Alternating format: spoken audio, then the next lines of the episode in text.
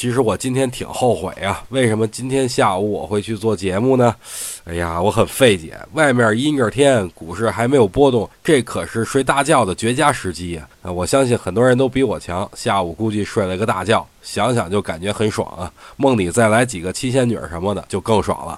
好了，不臭贫了，没有行情咱也得说，今天又是一个高位十字星，连续出现俩了。有的人说呀，在上涨途中啊，出现两个十字星是阶段性顶部；也有人说呀，连续两个十字星是上涨中继。其实，在我看来啊，这些都是瞎蒙的，没有确凿证据。十字星意味着什么？其实就是买卖双方势均力敌，就等于多空双方就跟这个位置杠上了，一天不够呢，又多杠了一天。啊，您非要让我通过这两个十字星告诉您明天是涨是跌，那我只能说抱歉，我看不出来，或者我就给您蒙一个，反正对的概率达到百分之五十吧。但秉着对大家负责的原则呀，咱还是先等等吧。两个人打架劝架的遭殃啊，不过等哪边胜利了，咱们站哪边才是最安全的。